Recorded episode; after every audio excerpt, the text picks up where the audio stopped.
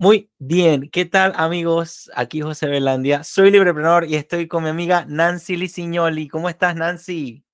Hola José, muy bien, muy alegre de que haya pasado el huracán por ahí y no haya dejado muchos problemas. Claro, claro que sí, yo también fue, fue una, mm, fue una, un poquito así ah, miedoso, pero, pero todo salió bien en mi, en mi zona y bueno, esperando que, que, toda la gente que sufrió se recupere y contento también de estar de vuelta. Fue muy, como diría, muy complicado hacer la logística para lograr esta entrevista y volver y retomar todo, pero feliz porque estamos de vuelta, claro que sí. Se este, complicó un poquito, pero llegamos. Así es, para, para, todos mis amigos, Nancy Lisignoli forma parte de mis amigos de eh, Tertulia Ermitaña está en Uruguay y ya le voy a dar el chance para que se presente. Yo admiro mucho a Nancy porque es una persona que le está, creo que en España le llaman algo así como que le entra el trapo, le entra el tema, le entra el lío y, quiere estar ahí, quiere estar presente y quiere aportar. Además que veo que tiene una mente fresca de aprender, de, de, internalizar, de llegar al fondo del asunto.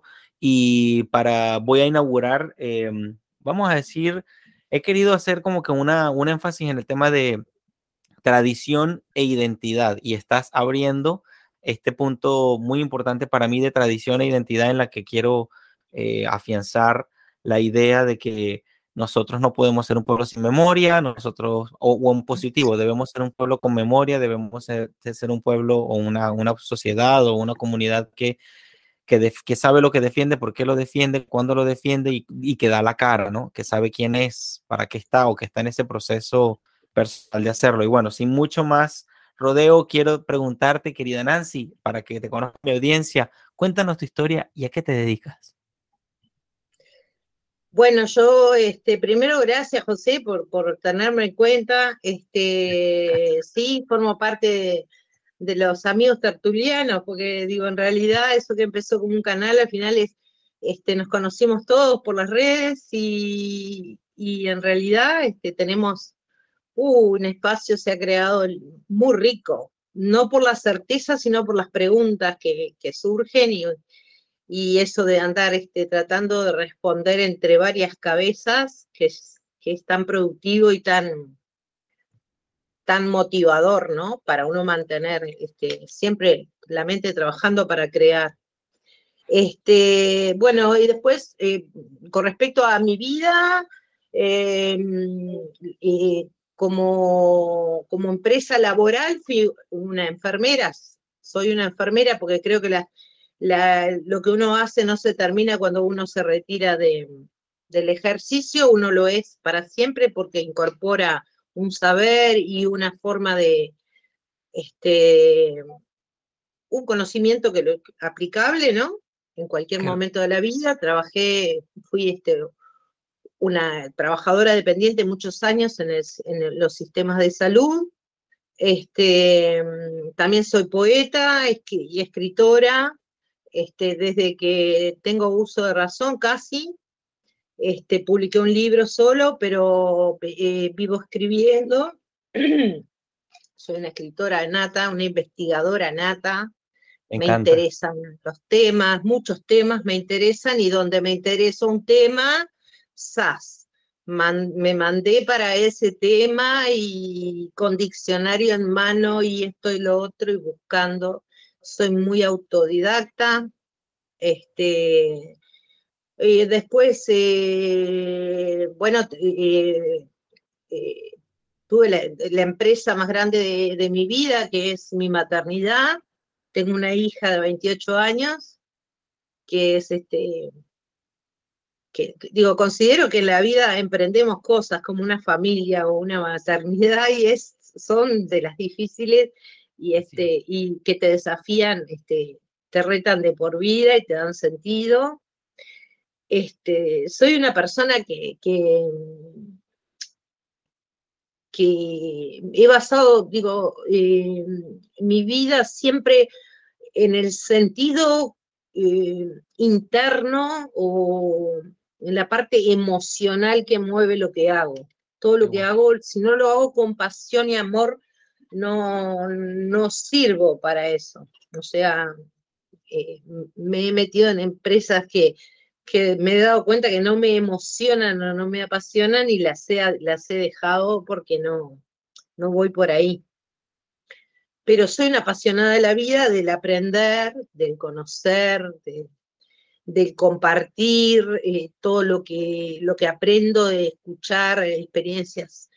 Este, creo que, esto no tiene edad, o sea, nacemos aprendiendo y morimos, tenemos que morir aprendiendo, o sea, todos los días algo, eh, no hay una edad, este, la vida es, una, es, es un infinito, un infinito este, de descubrimiento que no, no pierde, no pierde nunca esa magia y no importa, no importa si uno tiene que decir, ay, ¿Cómo no me di cuenta de esto hace 10 años? Este, es sano eh, reconocer errores o creencias que uno descubre que estaban erradas y se puede cambiar y hay que cambiar porque yo digo que la obra, eh, la vida de uno es una obra de arte que es uno el que la construye, o sea, eh, y la construimos siempre.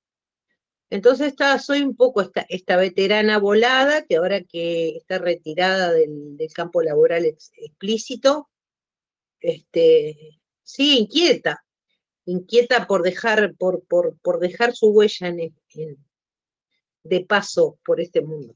Y sin duda lo hace, y sin duda lo hace Nancy, porque además que con esta maravilla de, de grabar cosas y participar y quedar por aquí y por allá, eso a uno de alguna manera lo mantiene por ahí y claro, en tiempos de antes era un poquito más difícil con, las fotos que si se perdían o, y bueno, las personas que a uno, la familia de uno, pues con el tiempo, claro, lo recuerda a uno y, habla, y echa historias de uno, pero ahora con estos medios digitales se pueden hacer algunas cosas también así bastante oportunas y, y yo menciono mucho aquí en Libreprenor que esto es que si yo me muero hice algo y, si queda ahí, mira, estoy feliz, no me importa que lo vean tres o quince, pues ya con uno o dos que lo hayan visto, ya es algo porque uno tiene ese chip de entregar, de devolver, como tú has dicho, compasión. Eh, eh, uno quiere, digo, la vida a la vez diferente desde esa perspectiva de dar, de entregar.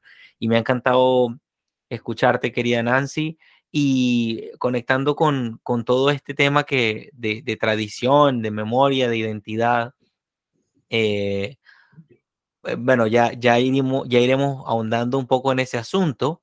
Em, quería preguntarte cómo te fuiste acercando un poquito, conociendo el tema de la libertad. Si pudieras definir la libertad en tus palabras y cómo llegaste un poco a estas ideas de la libertad y, de, y de apasionarse un poco por eso. Bueno, en realidad, eh, mire, nosotros nacemos libres, ¿no? Interesante. Y en, nuestro ADN está escrito. Mm. Este, no creo que nuestro ADN solo contenga el color de los ojos, el, este, o del cabello o algunas características.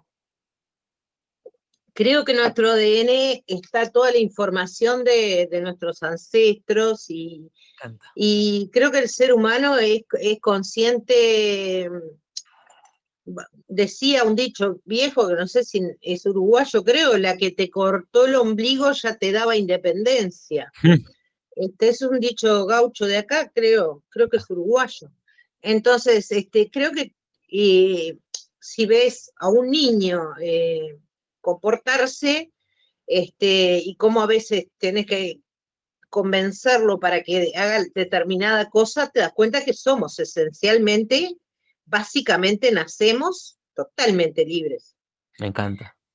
Después entramos en un mundo, y es que justamente en este momento estaba eh, en mi blog poniéndole el título al, próximo blog, que se llama Cerebro, Mente, Control Mental y Pensamiento Crítico. ¿Me puedes dar rápidamente, me puedes dar rápidamente la dirección de tu blog? Mi blog es Filósofos Anónimos y para que te, paso, después te paso el link si querés. El link es blogger.com. Ah, no, es un, es un, te lo paso al, por mensaje. Se llama Filósofos Anónimos. Me el, encanta. el blog. Eh, se llama Cerebro, Mente, Control Mental y Pensamiento Crítico, el, nuevo, lo que estoy trabajando ahora. Entonces, eh, ahí viene un poco eso de que nacemos libres, ¿no? Por algo Nietzsche, el filósofo, cuando habla de las tres transformaciones, habla del camello, el león y el niño. Y cuando dice el niño es como que llega a, la superioridad completa del ser humano, él, la, expresa en el niño. Entonces cuando tú pensás, ¿por qué en el niño? Porque el niño es lo más puro, es la forma más pura en que llegamos al mundo y traemos este, esto de, de que estos criterios y estos valores que ya son inherentes inherentes a la esencia, que, vienen de nuestros ancestros y que están en nuestro ADN de alguna manera codificados, este, y que sabemos sin saber, y hacemos la pataleta del niño y le preguntamos a mamá por qué cuando nos da una orden. El niño dice, ¿y por qué? ¿Y por qué? Porque él quiere explicaciones, porque tiene una mente y quiere entender lo que se le ordena. Esta costumbre, lamentablemente, eh, la vamos perdiendo a medida que entramos en el sistema, que yo ahora ponía las palabras, este, cuatro o cinco palabras que son parecidas, y hay que ir a las etimologías, de cultura, oculto, culto, hmm. y claro, porque eso está relacionado culto, oculto, cultura y cultivado. Interesante. Acá hay toda una familia de palabras que, que, vamos a ir al fondo en el, en, el, en, el, en, el, en el blog este, este porque, ¿por qué están tan familiares? ¿Por qué cultura y culto tienen una raíz común? cuando un culto es de pronto un grupo de personas que practican determinada cosa, asociamos este, a veces algunos cultos, algunas, algunas prácticas no del todo humanas y éticas, y por qué la cultura eh, proviene de la misma palabra. Para mí, eh, lo que quiere decir es que nosotros desde que nacemos, nacemos con esta mente en blanco, esta mente libre, esta mente pura, esta mente eh, instintiva, muy este, curiosa.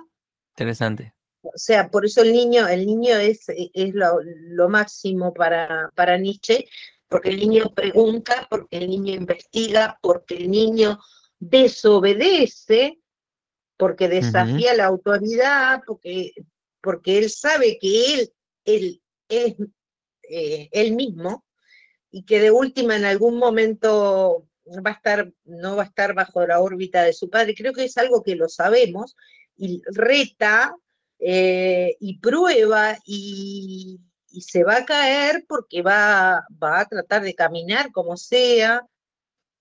Y si nosotros nos fijamos en un, en un bebé, en la capacidad de aprendizaje, que tenemos en los primeros años de vida y en lo maravilloso que somos en el sentido de cómo vemos una hormiga y, es una, y vemos la maravilla. Claro. Y, esos ojos del niño este, ante lo nuevo y lo quiere saber. Y es maravilloso una hormiga, porque es parte de la naturaleza, es parte del mundo, de lo que somos parte de nosotros también. Y entonces nos cautiva toda forma de vida, toda historia, toda... Eh, y vamos a querer saber más si preguntamos. Entonces, ese niño no lo perdemos, no lo tenemos que perder nunca. El problema es que eh, ese niño entra rápidamente en un sistema de, en un sistema de, control mental. Eh, suena feo decirlo porque porque no todo control mental es maligno, porque un padre le va a enseñar, mira, si pones el dedo allí, este, te va a dar un corriente y tú querés el bien de tu hijo. O sea que eh, vas a empezar a, colocar cosas en esa mente que no tienen mala intención.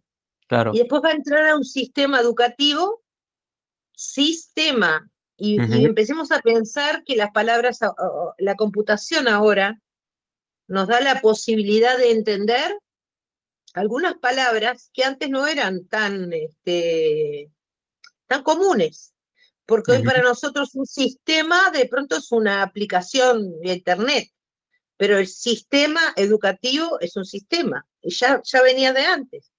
Y cuando tú vas a, ¿qué va a enseñar la escuela? Dice programa. Hmm. ¿No? Es un, es un programa educativo. Y ay, digo, qué casualidad, ¿no? Nosotros cuando queremos programar la computadora o programar el teléfono, es porque vamos a darle información para que haga lo que queremos nosotros. Eso es programar. Entonces, ¿qué pasa con la programación mental? Toda la información que recibimos en nuestra vida, de alguna manera, tiene una intencionalidad y no siempre es la mejor. Este, tampoco, tampoco, siempre es clara, tampoco siempre es, o tampoco es clara. Entonces, pero es como que vas adaptando esa mente eh, infantil tan curiosa y la vas adaptando a algunas cosas o les vas pasando información que tú das por verás. O sea, tú, em, tú transmitís y tú dices, esto es verdad, ¿no? Dos más dos es cuatro, esto es verdad.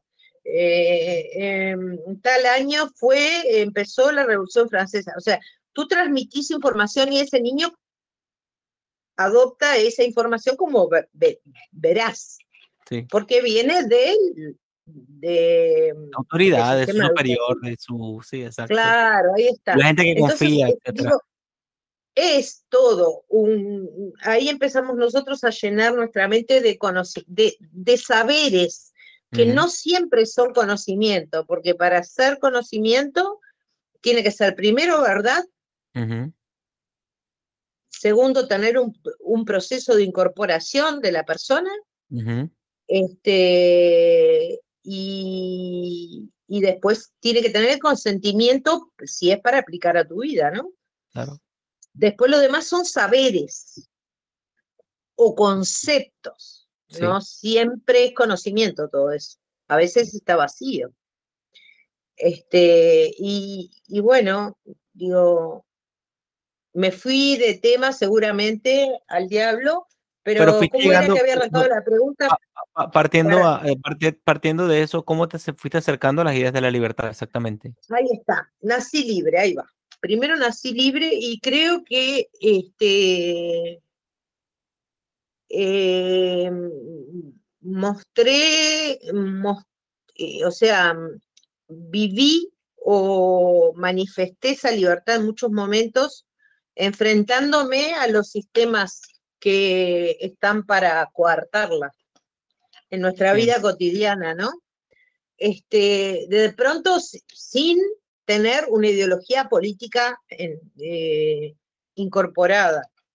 Este, porque siempre yo me llamé, em, o sea, nunca me fui, voté diferentes, este, diferentes cosas, pero nunca dije yo soy, a ver, una cosa es yo voté tal, elegí en ese momento lo menos peor, lo menos malo, eh, pero otra cosa es decir, yo soy, eh, o sea, tenerla tan adentro algo como para decir, soy esto, no, nunca pude, o sea, nunca pude decir, ¿por qué? Porque, digo, siempre tenía puntos encontrados y una forma particular de ver. Entonces yo no me, no, me, no me puedo identificar con nada que esté petrificado. O sea, con nada que sea eh, dogmático, porque siempre le voy a, le voy a ver sus, sus perfiles. Este, pero si vamos a, las ideas del liberalismo puramente, en realidad eh, las conozco como, como ideología política hace pocos años. Eh, aunque te parezca mentira, porque en, todo el sistema educativo eh, no, no, no vinculé con eso. este, y como toda la vida fui más interesada por lo, filosófico, a pesar de que la filosofía eh, tiene, mucho de tiene mucho pensador político, que ahora me intereso más por la parte política de la filosofía, este, siempre fui más interesado por lo, por lo filosófico que por lo eh, especialmente, particularmente político. Pero hoy me doy cuenta que siempre tuve pensamiento político liberal, lo que lo descubrí después. Sí, es un nivel de conciencia realmente y, y, una vez que lo has identificado y empiezas a, internalizarlo, tú empiezas a identificarte con, con la libertad, definitivamente que sí. Ahí está, exactamente. lo, lo, tenía dentro sin tener nombre y el día que eh, descubrí el liberalismo y, y claro, dije, bueno, es esto, sí, obviamente, no, es, no era otra cosa. Era esto y yo no sabía darle nombre porque desconocía, no, había profundizado en este tema. Muy bien, muy bien. Y qué interesante, fíjate que ahora con todos estos medios alternativos, o más que, más que medios alternativos, son alternativas, con esta alternativa para hacernos responsables de nuestra, de nuestra educación, de nuestra formación. Porque claro, cuando tú realmente es, muchas personas por muchos años amaron las bibliotecas, a mí también me encantan las bibliotecas, sin embargo, lo práctico, la facilidad, el volumen de información que se puede manejar ahora es superior y ha llevado consigo un, proceso de, adaptación y, de mejora continua. Y a lo que quiero llegar realmente es, antes de pasar a la primera, a la, siguiente pregunta, quiero preguntarte, o sea, hacer una pausita acá, en, eh, quiero saber un poco más, quiero saber qué piensas de, porque claro, eh, esta, esta, este episodio contigo se llama Tradición e Identidad. Y lo que tú mencionaste un poco acerca de los ancestros, del ADN, y de que nosotros venimos no más, no más, no solo, no solo la parte física, sino que siempre hay algo más hacia, hacia nuestros antepasados. Y yo comienzo a valorar, bueno, creo que toda mi vida he tenido amigos mayores que yo, en la gran mayoría de mis, mis amistades que aprecio mucho, que los admiro, que siempre veo que están en otra cosa, están, no sé, 700 pasos más adelante, siempre me intereso por cómo llegaron allá, cómo, etcétera, etcétera, incluso de sus errores, de sus avances, porque me gusta aprender. Quizás siento igual que tú, bueno, definitivamente me siento igual que tú, eh, identificado con, con, la libertad, con pensar como yo quiero pensar, este, no por capricho, sino por, vamos a decir, tener el control de mi vida, no el control de otros antes de tener el control de mi vida propia. Yo quiero tener el control de mi vida propia antes de que... Ah, y con eso ya me toma muchísima tarea. Ya no, yo no necesito tomar el control de la vida de nadie porque ya es bastante exigente asumir el control de mi vida. Este, quiero preguntarte, yo considero que la tradición y la identidad quieren decir como que una forma de actuar, una forma, un método de funcionar, este, una especie de indicaciones, de experiencia, de, de, sí, de conocimiento que alguien te, te, entrega de un momento a otro, la tradición, ¿no? ¿no? No la tradición impuesta por una sociedad, sino la tradición de tu familia, de que aquí se come así, de que aquí los platos los lavamos así y tal y no sé qué. Y siento que en la juventud, pues nosotros podemos aprender mucho de, de una persona pues mayor eh, y cosas muy valiosas, ¿no? Eh, por supuesto, está, si, si, si, logramos una súper buena conexión, así como de repente tú y yo la podemos tener, o yo con otros amigos también que puedo tener una conexión muy buena, comienzo a interesarme mucho más por todo lo que puedo aprender del pasado, de la forma de, de tantas cosas, ¿no? Quiero escuchar de ti. Eh, ¿Qué importancia puede tener para ti la tradición o, o esas, esas esas montañas que ha escalado la generación anterior a la nuestra y que pues, nosotros podemos aprender de la tuya. Y, en qué nos puede ayudar a nosotros a saber quiénes somos y a dónde vamos. ¿Qué puedes decir al respecto? Ya que eres, pues, además, muy filósofa. Sí, eh, con respecto a, la, tradición, yo soy muy rupturista, o sea, yo en realidad eh, no enclavo eh, en, en, cosas no estructuro modos de comportamiento. Sí, este, eh, tengo mi, propia historia familiar, por ejemplo, digo, no la puedo, ojalá la pudiera seguir a más generaciones, este, pero se me corta la información por allí muy, muy prontamente. pero por ejemplo yo te puedo decir que yo tenía una abuela, mi abuela materna, por ejemplo, este, y yo, eh, mi, madre era muy joven cuando me tuvo, entonces vivíamos, convivíamos con mi abuela materna. Ya estamos entonces tirándonos, imagínate, del 1914 nacida ella. O sea que, eh, digo, a veces, viste, vas al abuelo y ya te fuiste un siglo. Mm. Y, te fuiste un siglo en tu historia familiar. ¿no? O sea, se habrá, de, se habrá de genes en nuestros ancestros. Y mi abuela, eh, que fue, un, este, yo diría que, y si no, fue uno de los fundamentos centrales de, eh, de mi vida, ando pegando cerca. Este, pegando muy cerca, porque eh, viste que uno, las personas que van pasando en nuestra vida van teniendo este, diferentes, diferentes este, lugares que ocupan en, nuestros sentimientos, en, nuestro, lo que nos dejaron. Y mi abuela, una mujer que mm, nació en el interior de acá del Uruguay, este, eh, en el campo, eh, imagínate, año este, 1920, ponle que ella era chiquita, más o menos. Em, no había televisión, o sea que eran muchos hermanos. eran las familias este, populosas, eran todas mis tías abuelas, allá en un, en un pago del interior, este, donde hay cosas, inclusive eh, en este momento de mi vida te digo que me estoy preguntando muchas cosas de ese momento. Me encanta. Porque cómo quisiera saber, cómo quisiera tenerla hoy a ella para preguntarle más información. Ajá. Porque me, parece súper interesante, pero ella es un, asunto así. Ella se crió eh, entre un montón de hermanos. Eh, en, el campo con muchas carencias, hmm. porque obviamente toda, toda generación anterior fue de alguna manera más pobre que ahora en el sentido material, porque no había acceso a, este, a un montón de cosas, por ejemplo, a una heladera para refrigerar alimentos. Bueno, tengo entendido que mi bisabuelo este, era, era peón de un campo, era como encargado de un campo, y allí andaban ellas, las, las hermanas, todas las hermanas por allí, eh, tiempos eh, eh, en los que se criaban los hijos en un sistema un poco caótico, descalzos, este, digo, yo ahora lo, repienso, ¿no? De, mis largas charlas de, niña con ella, lo repienso, este, este, lo he reevaluado después de adulta, ¿no? ¿De dónde vengo? Entonces, este, bueno, no, obviamente no fueron a la escuela.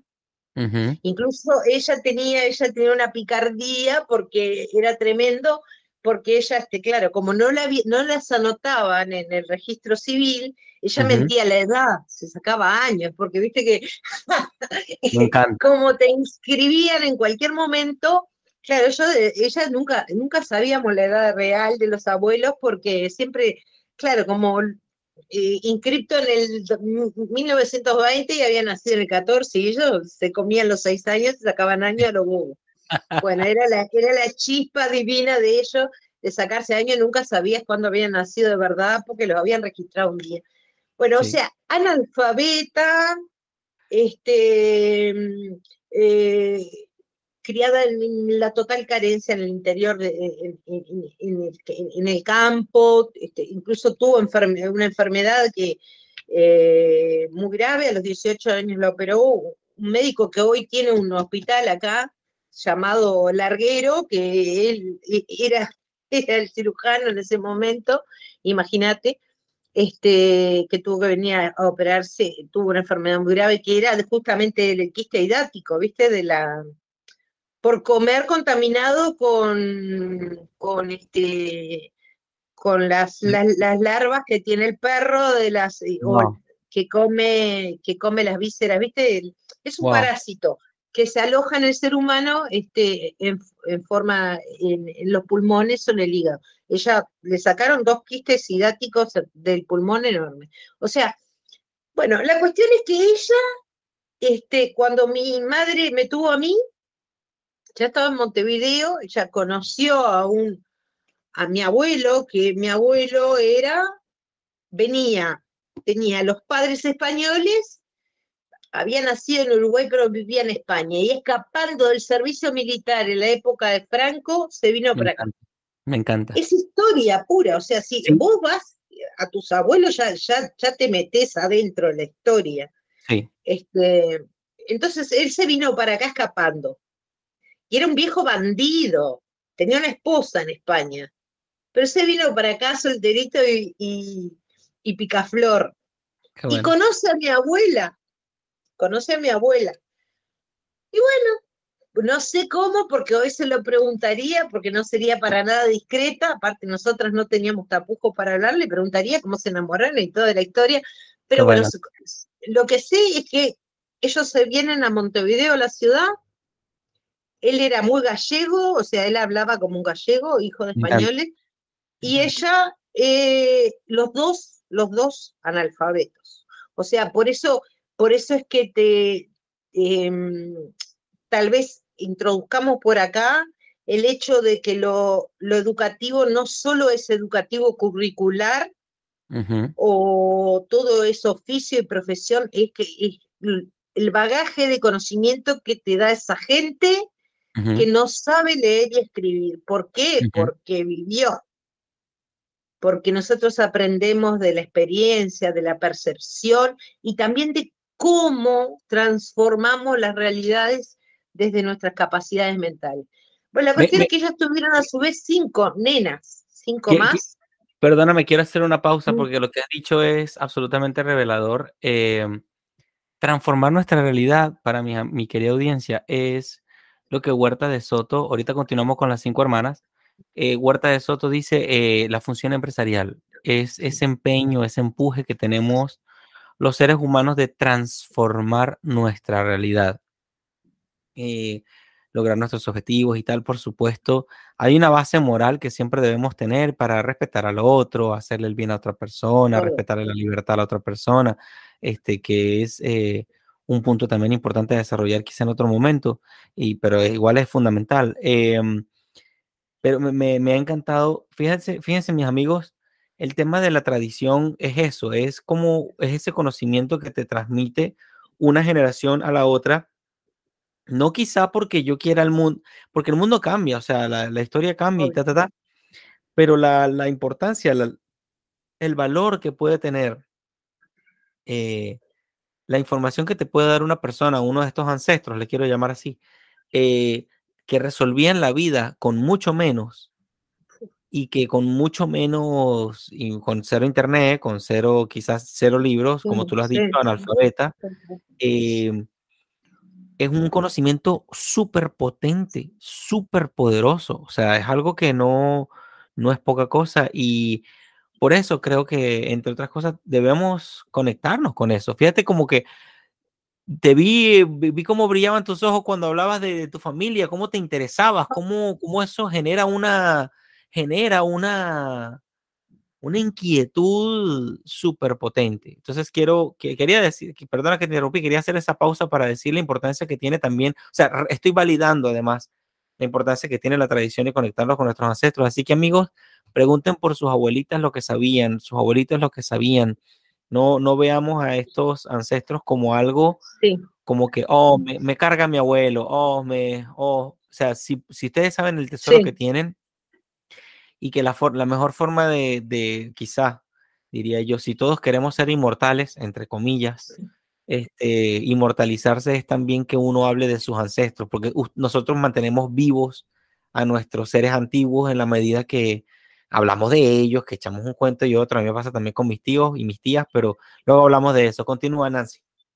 Sí, eh, em, dadas las preguntas que a mis 56 años yo me estoy haciendo ahora, este, que, mm, de un montón de curiosidades que tengo, y aparte que eh, que se las haría ahora y, bueno, ya no la tengo para hacérselas, que todo aquel que tenga sus ancestros cerca, vaya todo lo que pueda atrás en su, en en su propia tribu, en su propia rama de, genética, este, porque va a saber que hay un montón de información que ya viene muy directamente relacionada. Tenemos cuatro padres, ocho abuelos, dieciséis bisabuelos. Llegar hasta los bisabuelos ya está buenísimo, porque son 16 y 8, 24 y 28 personas. Imagínate en años. Eh, llegás como 200 años para atrás, más y, o menos. Y, quiero añadir también, además de información, inspiración. Es que mm. un viaje, o sea, es que oh. pues, suena obvio, suena obvio, pero es que, claro, queremos, vemos muchas historias en, vamos a decir, en, Netflix o de repente en HBO o de repente en YouTube, historias de personas así, wow, fantásticas, pero te puedo decir, querida Nancy, que así como tu vida me parece formidable, súper interesante, para enriquecer, nos enriquecemos tanto. Eh, eh, es inmenso. Es impresionante.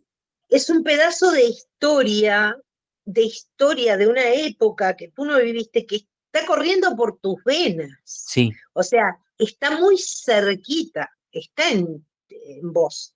Entonces, em, este, e, e, e, de ahí el, fundamento, digo, y, y, a veces uno piensa que, digo, vivimos una época que, que, ha apartado mucho a los ancianos.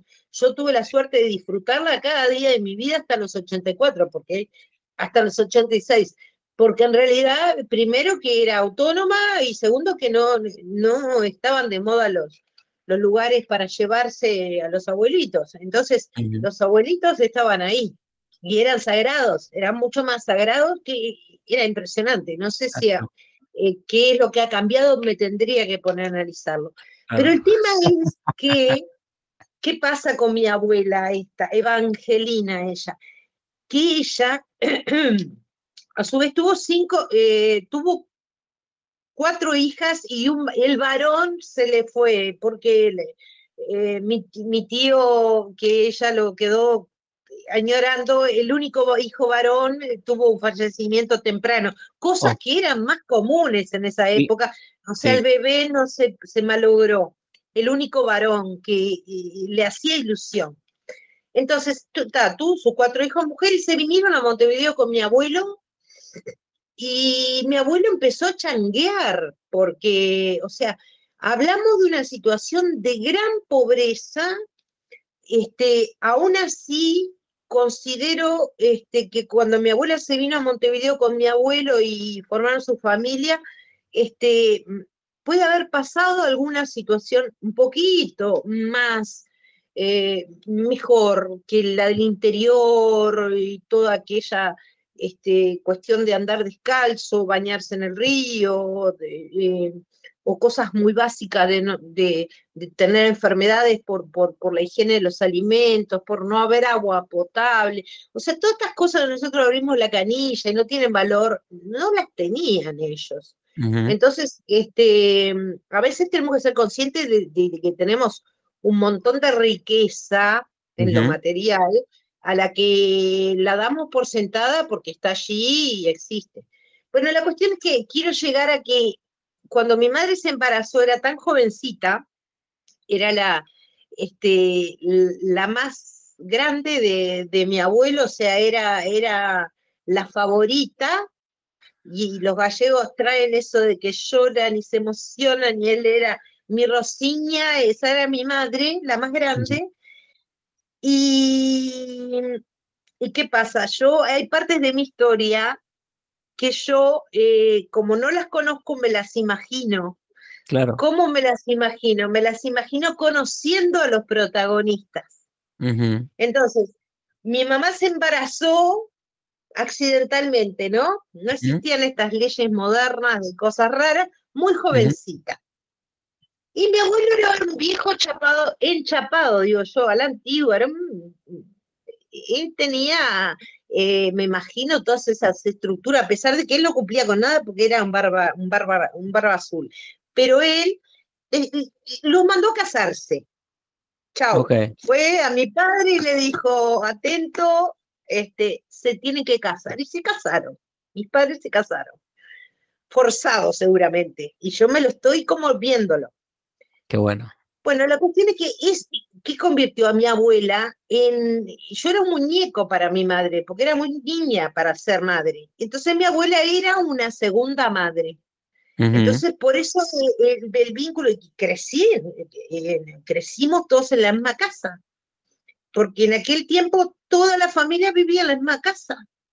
Era una casa grande, antigua, de lo que acá se llama la ciudad vieja, o sea, la ciudad de la época colonial, la ciudad de, los, de las piedras, este, la ciudad de, la aduana, donde, donde está la, fortaleza de lo que fue la colonia de, de, Montevideo y todo lo demás. O sea, ahí en esa ciudad vieja, en una casa muy grande, ahí íbamos marchando todos. Mis, mis dos abuelos, mis, todas mis tías y cada tía que se iba casando con su marido. Y después los hijos. Y todos ahí, las malas hermanas de mi abuela, que se colgaban ahí. O sea, la familia, había un concepto de familia que nadie se dejaba tirado afuera. Muy bien. O sea, la casa tenía que alcanzar y lo que había, o sea, se había, mi abuela nunca trabajó, siempre fue ama de casa. Y, y acá reivindicar lo que es un ama de casa cuando los recursos son chiquitos así. ¿Cómo, ¿Cómo hacía ella con este poquito para dar de comer a aquella cantidad de gente? Primero que tenía que cocinar para todo el mundo limpiar para todo el mundo, porque era lo hacía. Entonces, este, yo a veces me acuerdo, yo tengo una especial, esto no tiene nada que ver, pero es una anécdota, porque hasta qué punto queda en nuestra genética y en nuestra forma de ser, yo tenía un afán muy grande por la tortilla de papas, con bastante huevo y eso. Bueno, yo venía llegando del liceo y sentía el olor si había tortilla en casa. Qué bueno. Pero en, casa éramos nueve o diez. Y mi abuela, imagínate que tú vas a hacer nueve tortillas, tenés que pelar para hacer buenas nueve tortillas que alcancen, tendrías que pelar diez kilos de papa. Ella hacía dos tortillas grandotas y eran, eran eh, cuartas tortillas para cada uno. Entonces, ¿qué pasa? porque no, no sobraba la comida, alcanzaba apenas. Con suerte alcanzaba. Yo no, pasé hambre, no te voy a decir que pasé hambre, pero por ejemplo, el día de la tortilla, ¿yo qué hacía? Yo comía mucho pan. ¿Por qué? Para disfrutarla y no quedarme con ganas, porque yo sabía que no me iba a alcanzar el cuarto que me tocaba. Y era lo que había. Interesante. Era lo que había, lo que me tocaba, no había para repetir y esas cosas. O sea, eh, a veces ahora se habla mucho y sentimos a los políticos manoseado el tema de pobreza, y yo en aquella época pensaba que los pobres eran unos niños vecinos que andaban descalzos, y yo no creía que yo era rica. O sea que, eh, ¿quién tiene la idea de lo que es pobreza y con respecto a qué la mide? Pero el, tema fundamental es que ella era la racionadora y ojo que además de racionar para toda la cantidad que éramos, robaba alguna tacita y callada se la llevaba a unos vecinos que tenían como 10 hijos, que eran muy amigas de ella, una tacita de azúcar, una tacita de esto, a ayudar, porque eso era ella. Era un ser generoso o sea, de lo poquito que tenía, iba y daba. Qué bueno. ¿Entendés? Entonces digo, mi abuela, eh, un ser, aparte con pinche, este, hasta para los primeros noviecitos de llevarme las cartas y cosas por el estilo, una compinchería, a las 7 de la mañana me levantaba para el liceo a tomar mate dulce con ella. Entonces fuimos amigas. Qué bueno. Este, bueno. Y bueno, yo digo, es una piedra fundamental en, mi camino, en mi vida, y creo que la historia de ella, este, ella era feliz con ver la familia junta y nada más. Este, Qué bueno. Necesario, no era ambiciosa y siempre pacificando, viendo la familia, eh, de Betos, eh, que la gente tenía un problema, ella trataba de decir, de conciliar, tenía todo ese rol importantísimo, este, de, y bueno, todo eso es, es, es, es, un aprendizaje de su forma de ser y su vida, y es un aporte maravilloso. Y... Claro, además de que, además de que, además que es algo que se puede replicar, eh, que con conversaciones tú puedes llevar a tu, a tu familia y así sucesivamente, y te muestra la alternativa a, o te muestra más bien el origen, no la alternativa, te muestra el origen de las cosas en lugar de antes el gobierno era una alternativa, ahora el gobierno quiere usurpar el nivel como lo único, eh, usurpar el lugar de yo soy lo único, el origen. Ahí está. Exactamente. Entonces, eso es importante también rescatar. A la par que también veo que, que tú mencionas, o sea, cómo, cómo eh, la gente estaba ocupada, estaba haciendo algo siempre, estaba, cuando dices que no, que no era, no era ambiciosa, yo digo, Claro, es que si lo tenías todo, ¿sabes? Eh, dice, hay una máxima de que tiene más aquel que menos necesita, entonces necesitas muy poco, pues es que lo tienes todo. Y entonces, en, un, en, unos, en estos tiempos modernos, pues más bien eh, pareciera que nos han querido vaciar de todo para ponernos a necesitar de todo. Y, y bueno, uno de los coaches de real estate que, que vengo siguiendo hace poco me dice que vivimos como que en una cultura del descontento, de que hoy tienes una pelotica y mañana cuando llega otra pelota, la pelota más nueva, quieres la otra pelota nueva y cuando llega el teléfono nuevo ya no te gusta el anterior y así. Y en aquel tiempo, este, creo que la atención estaba puesta, sí, en producir más riqueza, la gente estaba creativa, la gente estaba conectada, etcétera, etcétera. Continúa, querida aparte, aparte había, mm, a ver, una, este, ah, digo, hay una parte moral de la, del ser humano que en este momento, digo, yo lo estoy transmitiendo en el ser humano que era ella, que es, es intrínseca a cómo vos vas a vivenciar o no una cosa. Pero ¿qué pasa? En esa época no había esta intervención tan grande del discurso político que a través de los medios de información. O sea, fíjate que yo la televisión en casa se compró cuando yo ya tenía 10 años, con él. Estaba la radio, alguna cosa de esa.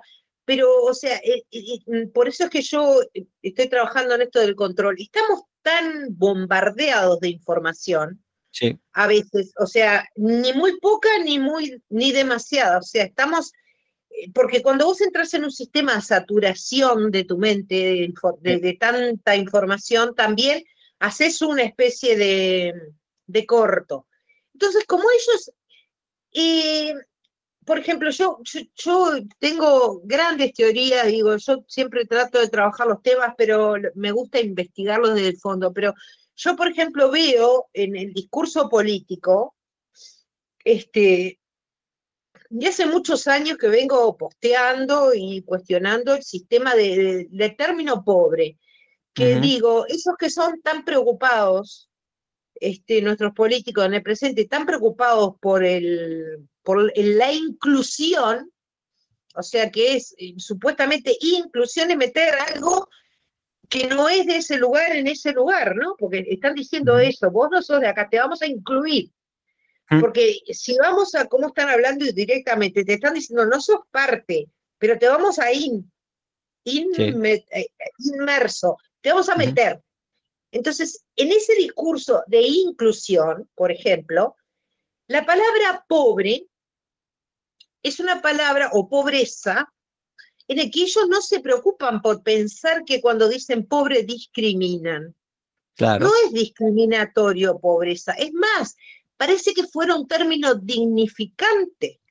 Sí. Entonces, ¿qué crean? Crean una ilusión mental en el, en el inconsciente colectivo, mira lo que te voy a decir, y el inconsciente colectivo es la mente social. Y todos tenemos una parte de ese inconsciente colectivo. Por eso esto que haces vos, como lo que hace Maxi, o lo que hago yo cuando posteo, o lo que sea, cuando comunicamos ideas, estamos metiendo información en ese inconsciente colectivo que está lleno de mucha información falsa y de mucha manipulación de información. Y, incluso, incluso, incluso de mucho ruido, sobre todo, porque donde la gente está llena de ruido, ruido, ruido, ruido, no hay un momento para pensar, no hay un momento para reflexionar, para internalizar las cosas y, claro, no puede ser tampoco... Cuando tú, tú, hablas mucho de un tema, o sea, eh, eh, yo, yo, este, nosotros tenemos un líder político acá en, Uruguay que ahora es el, este, era el presidente de, del sindicato del PITCNT, que es el sindicato que agremia a todos los sindicatos del Uruguay, y obviamente ese fue su paso previo a ahora ser el, presidente del Frente Amplio, que es la Fuerza Izquierda de Uruguay, representante de, este, que se llama Fernando Pereira, se llama, y yo le pongo Fernando Pobre Pereira, porque no dice una frase, sino te pone pobre en el medio. Ah, claro. Entonces yo le digo que él es FPP de iniciales, no FP solo. ¿Por qué? Porque esto genera genera varias cosas en el inconsciente colectivo y en el control mental. Primero, la idea de escasez. O sea, esa mentalidad que empieza a surgir de que estamos escasos. Porque se, habla, se habla mucho de pobreza, cuanto más hables, este, tú más escasez va, va a pensar la gente que hay. Y como la pobreza no, este, es una palabra que no te dice nada, porque primero, primero no puedes contabilizar, porque tú no tenés que conocer a Juan para decir que Juan es pobre. Y, y tenés que cuantificar algo, poner un número. ¿Pobre con respecto a qué? ¿Pobre de qué? Explícame eh, con qué lo estás comparando, porque a su vez Juan puede ser eh, puede estar María al lado diez veces peor que Juan. O sea, o sea que los políticos hacen cifras, pero no tienen ni idea de, de, lo que están hablando, porque están hablando de hombres y, mujeres y situaciones de vida, de las que los políticos no tienen ni idea. Esa es la verdad. Ellos crearon la estadística para, para que nosotros escuchemos de ellos números. Hay 150 mil pobres en Uruguay, hay 20% más pobres que el año pasado. ¿Qué me están diciendo con eso? Nada. No me hablan de Juana, de María, de José, de Pedro, qué le pasa, qué circunstancia tiene, cómo puede salir de ella. No me dicen nada, me dicen números. Y yo necesito conceptos. Entonces ellos quieren que invada el concepto de pobreza para generar eh, la reacción de que si yo no tengo algo, alguien, y, además ellos lo introducen en el discurso, no lo tengo yo porque alguien me lo arrebató, no es porque yo no lo tenga porque no lo tengo, sino alguien lo tiene y es mío. Entonces te, te, te hacen crecer en una trampa, en una trampa que te hace pensar que alguien, eh, eh, directamente que alguien te está robando tu vida, que cada mal que tenés en la vida no tiene nada que ver con tu realidad y, con tu búsqueda de soluciones, tiene que ver con una injusticia. Claro, y quiero añadir otro. Y quiero añadir que también es como que te vacían de responsabilidad, o sea, tú no eres responsable, es responsable otro. Eh, o soy yo, porque yo te voy a devolver todo. Eh, también está el tema de que, eh, además de la acusación, a mí me una vez leyendo, no me acuerdo que estaba leyendo, a quién le escuché, que una forma de que el enemigo o el demonio o el diablo también le decían que era el acusador. Entonces creo que ese papel lo generan, o sea, una forma, un sinónimo del demonio es el acusador. Entonces yo veo que todos estos políticos se encargan a acusar, acusar, acusar, acusar. No, no, no fijan argumentos, no. No, no, no, no, exacto. Y, y, confusión además, ¿no? Y también dicen que el diablo es el padre de la mentira y hemos visto muchos, muchos personajes que son fantásticos mintiendo y tal y todo el tema. Y quería preguntarte, ahora sí, continuando con el hilo de las, de las preguntas, Viendo que hemos desarrollado ya varios conceptos, ideas, a tu historia, tu acercamiento a la libertad, a las ideas de la libertad, conocer y profundizar tal, ¿qué ganancias te ha traído sea, una vez que veo que eres una persona que además eh, eres partidaria de un pensamiento libre, eh, eres eh, bastante filosófica, te gusta, te interesa la filosofía, quieres, tienes, estás llena de preguntas. Creo que las personas filósofas o filosóficas están llenas de preguntas y menos mal que es así, porque a mí me interesan más las preguntas que las respuestas. Las respuestas pueden haber miles. Preguntas siempre hay una, dos, tres, cuatro que te ponen la vida un poco de cuadritos, ¿no? y que qué bueno que es así, ¿sabes? Porque mucha gente se, confi se, se ¿cómo se la palabra?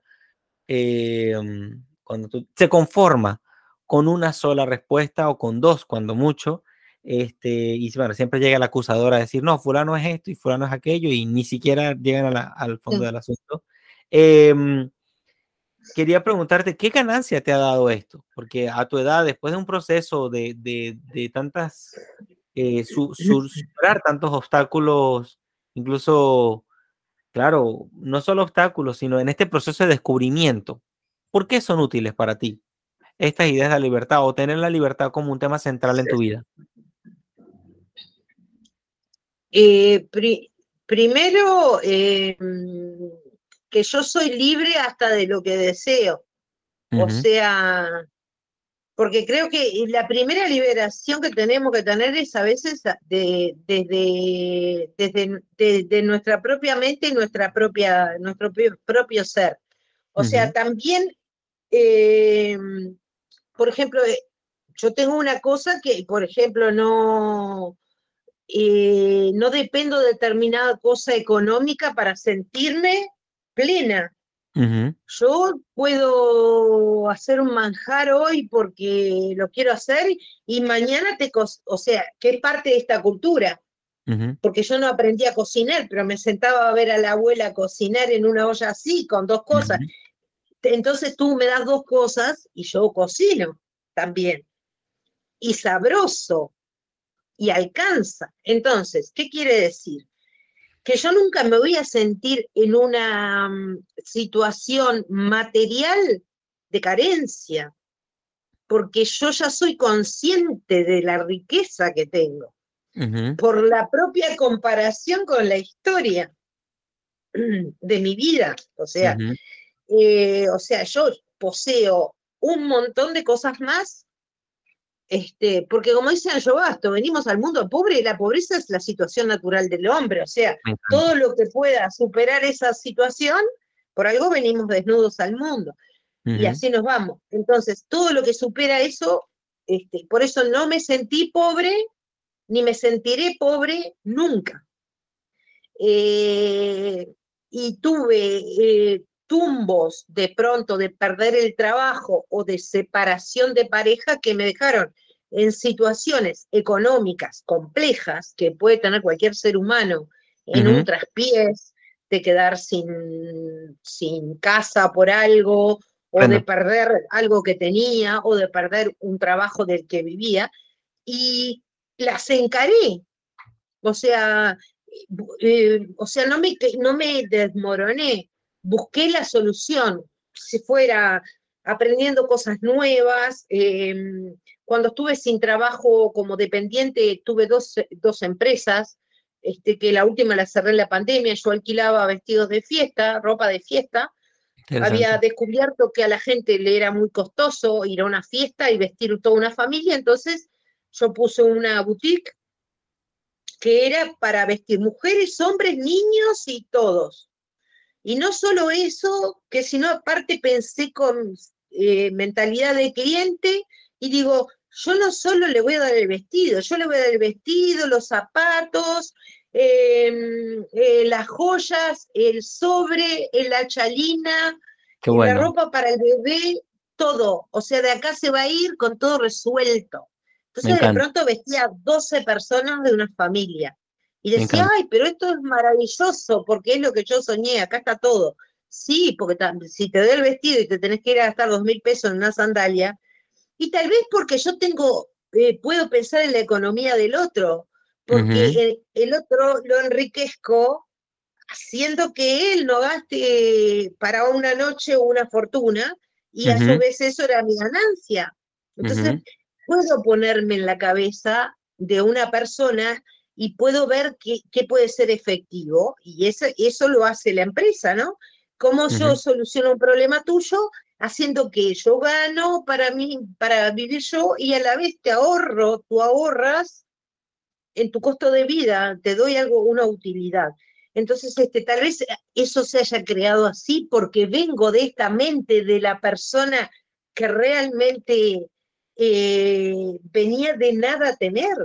Entonces yo veo formas de resolver cuestiones eh, con mínimos gastos, o, porque digo, la economía es parte de, el administrar lo que uno tiene también es parte de, de ¿cómo se dice?, de, de bueno, de, a futuro tener una, un sustento económico más o menos seguro.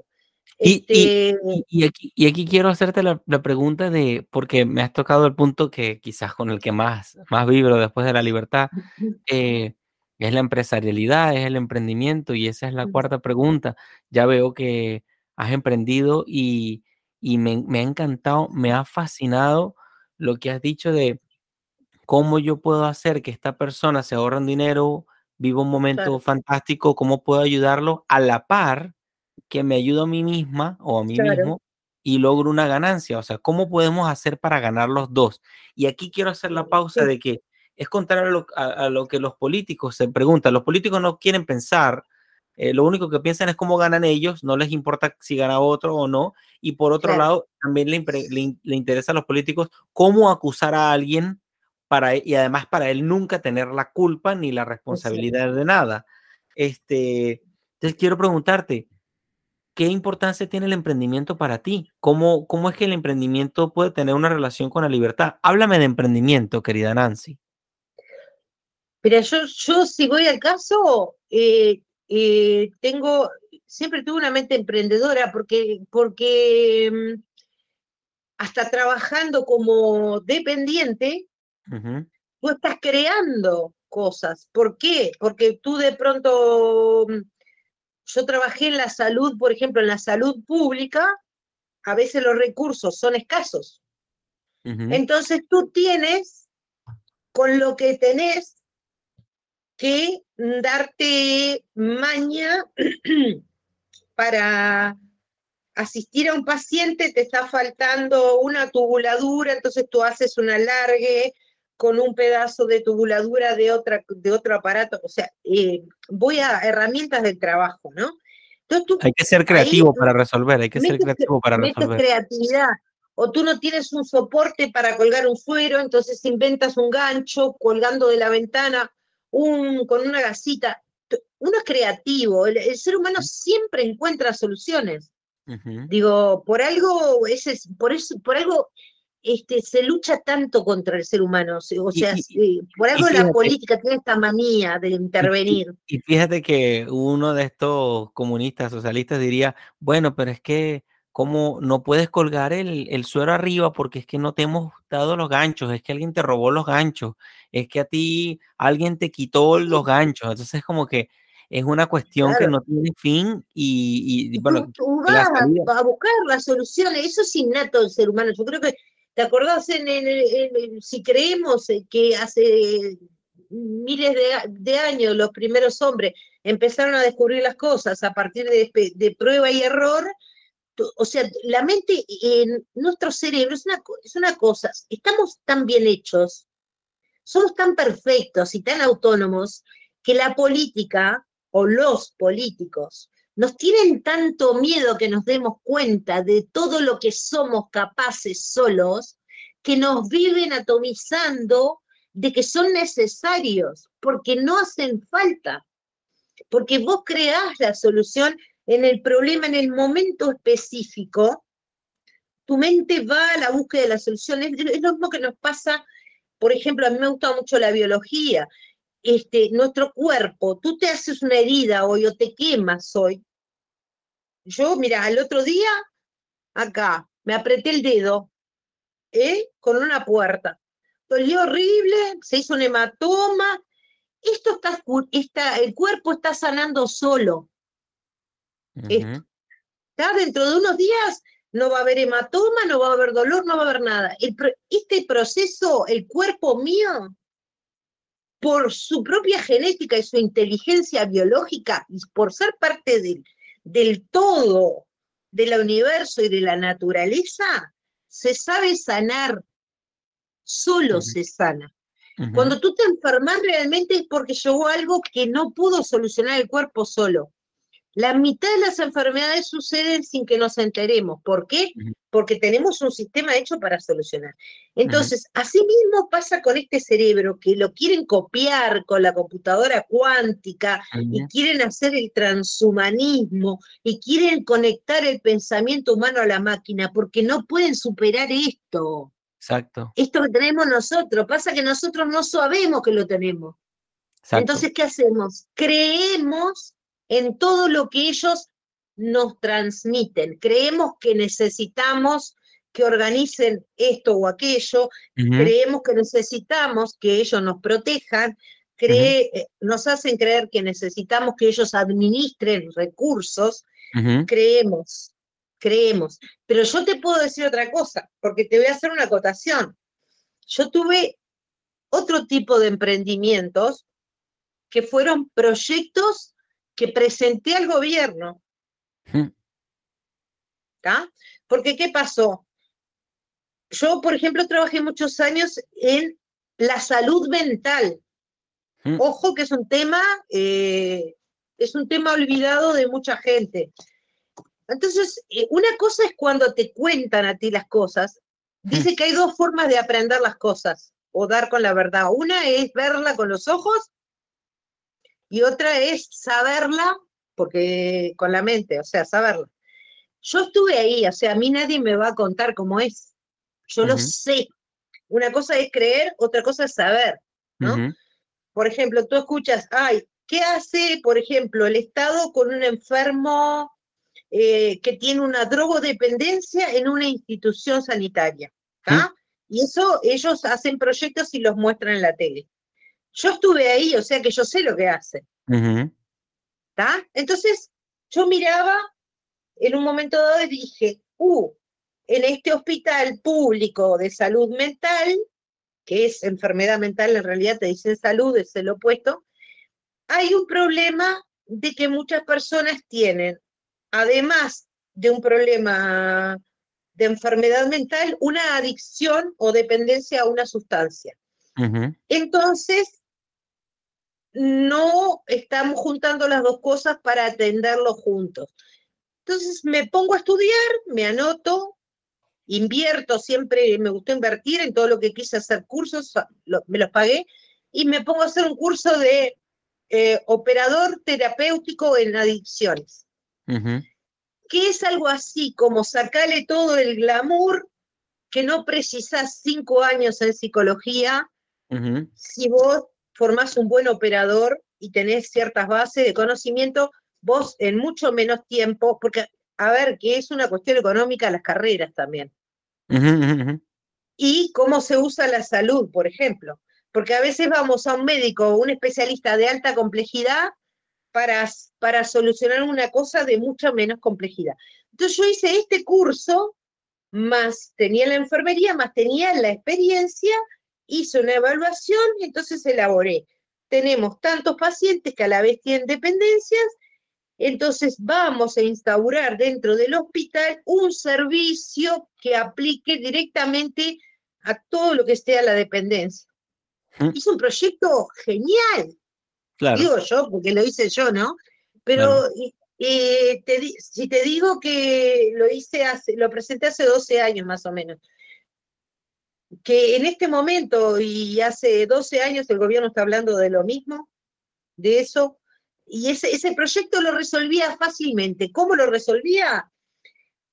Fácil, porque lo, lo que está, siempre el camino mejor es el más corto. Y casi siempre la respuesta más sencilla es la más certera. Entonces era fácil, era agarrar, hacer una estadística y vamos a decir, todos estos chiquilines, todos estos internados son adictos. Aparte de tener lo otro que tengan. Entonces, vamos a formar un equipo de operadores terapéuticos con algún psicólogo, vamos a darle, eh, porque viste que los, los recursos, si no hay eh, títulos implicados, parece que no tiene validez ningún otro ah. saber en lo institucional. Entonces, no importa que esta mujer eh, filosóficamente lo haya analizado, haya hecho una investigación de cuántos casos tiene, haya investigado historias para traer pruebas, no importa, porque no, es una enfermera y una operadora. Tengo que poner a alguien con título, con el, con alcurnia, con, con esto que decíamos, cultivado. Sí. Alguien cultivado, que tenga grado. Bueno, ponele un grado ahí, aunque sea para figurar, para darle justificación, vamos a hacer la estadística y ¿qué vamos a hacer? Vamos a tener todos los días en el hospital, en la guardia, operadores para cuando ese paciente, que además de tener algo psiquiátrico, esté en un estado de abstinencia, necesite contención o cualquier otra cosa que tenga que ver con su consumo, esta persona lo pueda asistir. Y era barato, era barato, precisábamos un escritorio, una computadora, un lugar físico, unos pizarrones para hacer talleres, para traer a los muchachos, y la capacidad que pusiera la logística del hospital para hacer la estadística, porque yo les daba un promedio de que eh, aproximadamente teníamos un 40% de la población en esas condiciones, y ellos me decían que no, ¿cómo yo sabía eso? Le digo por la cantidad de pacientes que tengo con adicciones, Usted no tiene la estadística en el hospital, dice, no, no la tenemos. ¿Y por qué usted no hizo esa estadística en el hospital? Exacto, no, no, no, es que es, que, es, que así, yo hace poco estaba viendo... con eso, con ese proyecto, que aparte tenía fundamentación teórica eh, de filosofía, ¿no? Filosófica. Y tenía fundamentación eh, metodológica y tenía hasta cómo llevarlo a cabo. Con eso fui al jefe de, enfermería del hospital. Después fui subiendo escalón, la escala, la escala al cielo, que es. Claro. El, Estado es una escalera al cielo, porque es una burocracia de cargos de, mayor a menor. Como yo era la nada misma para el Estado, por el estatus mío, entonces empecé a escalar, porque no se puede saltar jerarquía, ¿no? Porque el Estado es jerárquico y es burócrata. Sí, sí. Entonces fui, empecé, ah, interesante, pero no sé qué, a la directora, a la directora del hospital. No le importaba a nadie. A ver, ¿vos pensás que la directora del hospital se había preguntado alguna vez cuántos adictos y en qué condiciones estaban o quiénes eran esos que estaban tirados en la cama afuera, en un colchón en, afuera después del alta porque eran adictos? Seguramente no, eran, seguramente no eran elecciones ese año. No, aparte estuvo buenísimo, porque yo soy, eh, yo le llamo vengativa, pero yo, yo sé que la vida es redonda y siempre en algún momento nos encuentra. Yo lo presenté en lo que se llama el Ministerio de Desarrollo Social acá en el Uruguay a esto, en época de Frente Amplio y estaba de ministra Marina Arismendi. Y no me atendió nunca Marina Arismendi, nunca me atendió se lo presenté a una, una señora que era una, una subordinada de ella, y, la señora me dijo, qué bien, una casa económica le llamó. Claro, una casa sin burocracia. Eh, básicamente, o, un servicio sin burocracia. No precisábamos.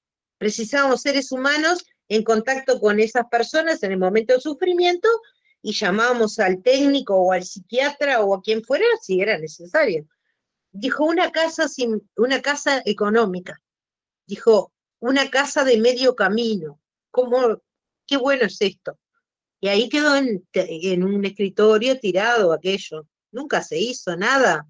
Bueno, y un día me, la me la encontré a Marina Arismendi y en una, en, un, en una cuestión política, ella no era ministra ni nada, entonces fui, la miré y le hago así. Y ella no me conocía a mí. Le digo, Marina, ¿cómo estás? Le digo, yo como si la conociera. Le digo, pensar que tu secretaria es un amor, porque debo haber ido diez veces a tu oficina con un proyecto y nunca tuviste tiempo. Ahora ya no estás más en el ministerio porque ya había perdido el cargo. O sea, en ese momento de vulnerabilidad yo le pude decir que diez veces había golpeado su puerta con un proyecto de para los vulnerables y que ella directamente, o sea, como diciéndole, esta mentira sos, ¿entendés? Se lo dije en la cara, me encantó. me encantó. Pero hasta esos proyectos hice en la vida, este, varios, más de un proyecto de, bienestar social. Muy bien, me alegra, mucho, me alegra mucho escuchar toda tu historia, querida Nancy. Ya no, perfecto, es que es, que es eh, además que mucha gente piensa que que este rol de los ministerios y todas estas instituciones con I minúscula de, los, de los gobiernos o de los sistemas de gobierno y tal, parecían, parecían ser únicas, pero es que eh, ellos, si resuelven el problema, se quedan sin trabajo, esa es la verdad. Y entonces, claro, y entonces, eh, no como el privado, que si resuelve el problema tiene más trabajo. Eso es importantísimo. Eh, entonces, me, parece muy interesante para que vean que hay iniciativas privadas, hay gente que se está, vamos a decir, se está ocupando y que toca las puertas y dice, no, pero es que un mundo eh, sin los gobernantes no sería viable. No es que yo creo que es lo más viable. Lo que no es viable es un mundo lleno de gobernantes, pero bueno, eso es harina de otro costal. Seguramente Max y Sergio les encantará este, esta parte de la, entrevista para mí en este caso, eh, el gobierno fue, el Estado fue la, la, la, ¿cómo se llama? La traba, justamente. Claro, definitivamente, definitivamente. Y, y, es que, y es que no, como como, te, decía, si, si, si tú resuelves un problema en el sector privado, tienes más trabajo, pero si lo resuelves en el sector público, desaparecerás. Entonces, ya sabemos que muchas personas probablemente como le tienen un poco de miedo a entrar al sector privado, el sector privado, el que es la vida privada de todos nosotros y que hablamos con nuestra cara, con nuestro dinero, con nuestra reputación, como lo estamos haciendo aquí en Librepreneur, y como tú lo hiciste con los vestidos y como lo has hecho en tantas veces, eh, es lo más natural y, y, es lo único que depende de nosotros. Ya cuando tú haces una votación y tú crees que elegiste a alguien, esa persona va a tomar las decisiones a puerta cerrada y el dinero lo va a utilizar como mejor le parezca. No te va a preguntar cómo utilizar el dinero ni de los impuestos, ni de aquello, ni lo otro. Y para continuar con la, con la última pregunta, ¿cómo me recomiendas hablarle a nuestros amigos y familiares de la libertad? Eh, el sistema de creencia de una persona, cuando uno lo forma y, y más cuando si sos una persona un tanto dogmática, muy aferrada a un sistema de creencia, es este, si uno se pone a pensar, es, e, e, es, algo difícil cambiar creencias porque se, implica, implica reconocer que uno fue engañado en algún momento. Y eso es una cosa que duele mucho al ego y duele mucho a la mente porque la mente tiene mecanismo de defensa, la negación entre, ante cosas traumáticas. O sea, viste que eh, Jesucristo dijo en la Biblia, eh, la verdad los hará libres. Bueno, pues entonces diríamos que todos somos unos amantes buscadores de la verdad. Pues no es así. Pues no es así. Tú puedes ir a una persona X a transmitirle con pruebas algo que es verdad y que esa persona aún así se aferre a su creencia. Y eso sucede porque hay un sistema de seguridad de la mente y eso es para, para no sentirse engañado y para no sentirse tampoco presionado a tomarse el trabajo de cambiar. Porque cuando uno cambia de ideas, tiene que cambiar, cambia el todo uno la forma de, ver la vida, de, comportarse. De hecho, Mark, Twain decía que es más fácil engañar a alguien que convencerlo de que fue engañado. Exactamente. Entonces, ¿qué pasa? Creo que primero, este, y lo rescaté muchísimo del último debate de, los chiquitines en tertulias, este, de, mm, que habían hecho, hicieron un debate con una persona este, de, de, pensamiento comunista y de pensamiento comunista pensado, o sea, no fundamentado a su manera, con muy buenos, con sus buenos fundamentos, hicieron un, debate con mucha altura y mucho respeto, cosa que se ve poco en las redes. Es verdad. Porque primero tú tienes que, que, empatizar y, con la otra persona porque si no cree en vos como persona, no va a creer en nada que de lo que le digas. Primero, para ser confiable y serlo en lo posible, no parecerlo. Como es un vendedor que de pronto, o un político que como vive de que tú le creas, tiene que parecer creíble. Muy bien. Este, y después tener mucho, eh, cierta delicadeza a veces, ¿no? Para decir las cosas. Porque ignorancia es una palabra mal vista, pero es in es el no y el, el no es el saber. O sea, si yo no sé, no es porque yo sea tonto o porque creí en algo, no soy tonto. Eh, todos estamos en, la posibilidad de que se nos mienta y se nos engañe. O sea que replantéate las cosas. Y, y bueno, hay gente con la que directamente no se puede, si está cerrado su, tiene una estructura cerrada, tanto sea por, por, por, por creer que ya encontró la verdad y la tiene y la posee, aunque no tenga pruebas cuando tú lo, lo confrontás, este, o el que cree que sabe mucho, eh, o el, necio, son dos, dos mentes difíciles de penetrar. Pero después creo que las personas del común, este, mientras no sea agresivo, yo creo que es una, es una batalla diaria, es hacer, despertate, este puntito está en contradicción, pensalo de nuevo, acá algo está mal dicho o hay algo que está puesto yo trato de fundamentar, cuando me opongo a alguna idea, aplico un fundamento, nunca me río de la idea. Así es. Este, y menos me burlo de la persona que la transmite, porque eso es la falacia domine, es una burda cosa. Y, este, y con la vida después, porque nosotros somos un ejemplo. Digo, como nos comportamos en todos lados, tenemos espacios de comunicación. Y ahí tenemos que ir dejando semillitas, semillitas de dudas, preguntas. Muy bien, muy bien, me encanta, me encanta hablar con preguntas y con autenticidad y a la vez de em, conectando auténticamente como, como me lo has mencionado. Ahora bien, hay una pregunta de mi querida amiga Aslerena, ah, sí. Eh, que es la pregunta random, la pregunta del anterior entrevistado, y la pregunta es la siguiente. Eh, ¿Dónde te ves o qué te ves haciendo en 10 años? ¿Qué batalla te ves librando en 10 años?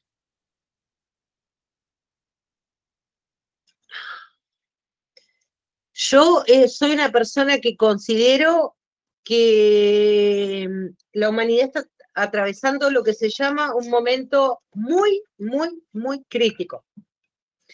Y yo tengo la idea de crisis que viene de la idea de China, de, Occidente de crisis, que es peligro y oportunidad. Entonces, eh, creo que estamos viviendo un momento histórico, cada vez estoy más convencido, en el que algunas cosas que estaban un poco mejor guardadas están siendo, haciéndose más visibles y por ende más fáciles de llegar a la conciencia de mucha más gente. ¿Mm? Y creo que estamos eh, atravesando el momento de la caída de este paradigma del Estado moderno. Pero ojo, cuando cayó el Imperio Romano, eh, una caída lleva, puede llevar muchos años.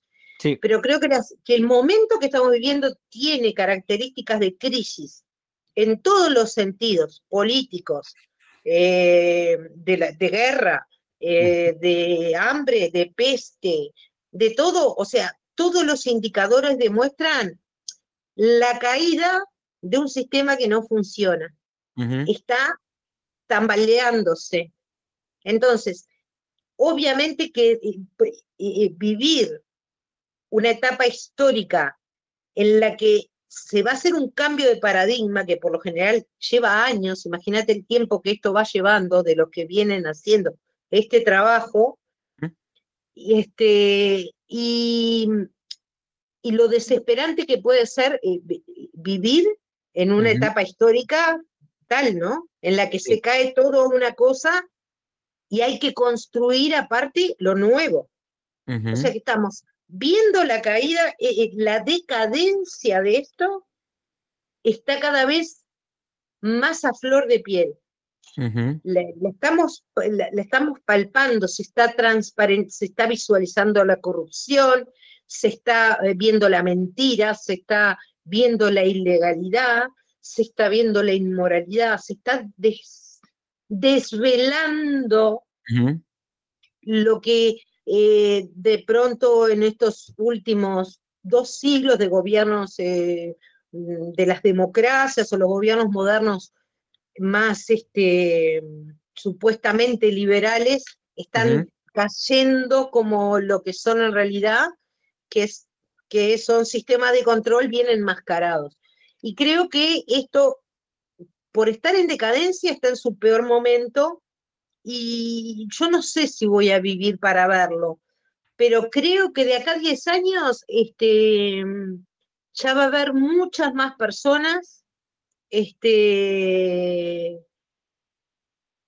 desde el lado de, de, crear, de querer crear tu realidad y de ser consciente que uno tiene que dominarse así, tener la autoridad sobre sí mismo, nadie tiene poder sobre uno si uno no consiente, nadie es más que nadie y respetar a tu prójimo, o sea, son los, son, es el ADN moral de la ética humana que yo creo que está en todas las religiones, está en todos los dogmas, está en toda la fe y está en la esencia. Creo que, que incluso el aumento del delito y el aumento de la violencia de nuestra era, siempre hubo violencia, primero, pero si vemos aumento en esto, es otro signo de la decadencia. Entonces puedo decir que vas a estar luchando en este cambio de paradigma, eh, luchando en pro de este cambio de paradigma. Me parece fantástico. Ahora, ¿qué, ahora, ¿qué pregunta le harías a nuestro próximo invitado?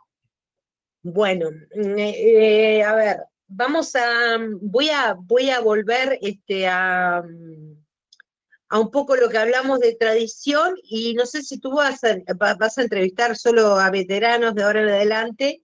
No, no, no, de todo, todo, todo, es una sorpresa, todo es sorpresa. Este, o a jóvenes, porque a los jóvenes les, les, les preguntaría eh, hasta dónde pueden llegar en su historia familiar y que pueden sacar de, de lo que les viene por esa, por esa rama de sus ancestros, que piensen que ellos son ramas de un árbol, pero las raíces allí están abajo para sustentarlos y que piensen en ello.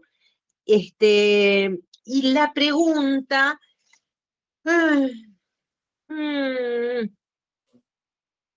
¿qué es lo más revolucionario que has hecho en los últimos años? Me encanta, ya voy para allá, ya va, déjame anotarlo.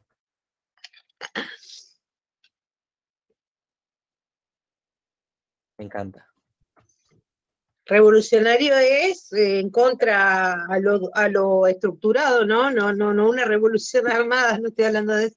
Me encanta, una me actitud revolucionaria. Me encanta. Y para, para yo eh, pagar por adelantado como buen emprendedor, yo te voy a responder la pregunta, yo como si fuera el próximo entrevistado, yo diría, mi historia familiar, creo que mi historia familiar, porque creo que hiciste dos partes de las preguntas, pero no quitaría ni una coma. Eh, mi historia familiar, estoy, en un proceso de investigación hacia atrás y descubro que hay mucha sabiduría en mi familia, eh, previa a mí, por supuesto. Eh, veo que hay un tema de agudeza, de sentido común, veo que hay mm. algo de, en mi familia anterior, en mi pasado, veo que hay un tema de mucha rebeldía, quizás, de rehusarse a perder, de rehusarse a, a, morir, creo yo, que mi familia es como survivor de alguna manera. Por ahí escuché que, eh, que mi, mis antepasados tienen que ver como que, no sé si sea verdad, ¿no? Y me pienso hacer una prueba de ADN para ver de dónde vienen mis raíces eh, ancestrales. Todo el árbol, sí. Pero parece que hay, tiene que hay algo de vikingo en eso y quizá por eso explica un poco mi oh. carácter un poco impulsivo y temperamental, no lo sé. Este, y ahora, ¿qué es lo más revolucionario que he hecho en los últimos años? Sin duda, Librepreneur. Librepreneur es, Ah, Librepreneur es un bicho raro, todo loco, y me encanta. lo- si, si puedo sentirme orgulloso de algo en mi vida, por bueno o por mucho, por poco, es de Librepreneur, que es lo poquito que han visto hasta ahorita y que muchas cosas más vendrán por ahí en el futuro. Ya veremos qué responde el próximo invitado. Palabras de cierre, Nancy. Palabras de cierre. Eh, bueno, este, ahora cortando contigo, bueno, sigo en mi investigación de esta temática y los invito a todos a que investiguen un poquito sobre la diferencia entre saber y creer, Me encanta. cuántas cosas creen pero no saben. Hagan ese trabajo, hagan un ejercicio antes de dormir. Eh, lo, que sabe- lo que uno sabe tiene que tener prueba, evidencia, fundamento. Lo demás es creer. Entonces piensen en qué es lo que creen y lo que saben y empiecen a investigar en las cosas que creen, a ver de dónde vienen o en quiénes creen, de dónde vienen los conceptos, a ir a fondo con los conceptos. Eh, te digo más y te doy una pista hasta, hasta los conceptos de las leyes que nos gobiernan. Santísimo, me parece fantástico y escotado, que lo he venido repasando mucho últimamente, dice mucho que eh, venimos de una sociedad que amaba la libertad y caímos en una decadencia de una sociedad que ama la seguridad por sobre todo Ahí va. y eh, perdiendo la seguridad comienzan a, mm, a olvidarse de la libertad y es la libertad precisamente la que abre la llave de la seguridad. Para mí no hay mayor seguridad que la libertad, pero ya eso es un tema que se lo dejamos a nuestra audiencia para que profundice y quizá le agarre el gusto al tema. Y estoy 100% de acuerdo contigo, querida Nancy, en que tenemos que investigar, tenemos que, hay una labor investigativa que por lo que voy viendo es lo que menos la gente quiere hacer. Y no los culpo, eh, la labor investigativa está llena de, de nubes, de, de huracanes, de, de, niebla, de remolinos, de, de como cuando, no sé, de, de muchas cosas, ¿no? Y, es como que quitar, quitar, quitar, a ver dónde veo un tunelcito de luz para ver que, que me guía hacia donde tengo que ir. Y eso es la tarea de nosotros, es lo que precisamente nos hace adultos también, hacernos responsables de nuestra vida, de lo que creemos, sentamos, sentimos, pensamos, vivimos, etcétera. Eh, esto ha sido la entrevista con ustedes, Nancy Lisignoli, para Desiguales. Veamos qué desiguales Nancy. Nancy es otra persona rara, diferente, Rara. extraña, como todos nosotros lo somos. He visto en tantas entrevistas tanta singularidad en cada persona, fantástica, eh, interesante, eh, definitivamente inspiradora, querida Nancy. Gracias por tu tiempo. Eh, Nancy nos enseña, no, gracias a ti, y esto, y esto ha sido una forma de ver la vida en clave de libertad. Gracias por tu tiempo, querida Nancy. Gracias, José. Un abrazo para todos los que han participado. No he visto todas las entrevistas, pero voy viendo. Este, y bueno, y veremos quiénes vienen atrás y quiénes van a contestar este, mi pregunta. Muy ya bien, vi tu respuesta y sé que te, debes de tener algo de vikingo, ¿sí? Tal cual. Claro, yo creo que sí, yo creo que sí. El, Un abrazo, querida es... Nancy. Un abrazo, bueno, querida Nancy. Muchas gracias, José, por, por tenerme en cuenta. Un abrazo para todos los seguidores del Librepreneur. Amén.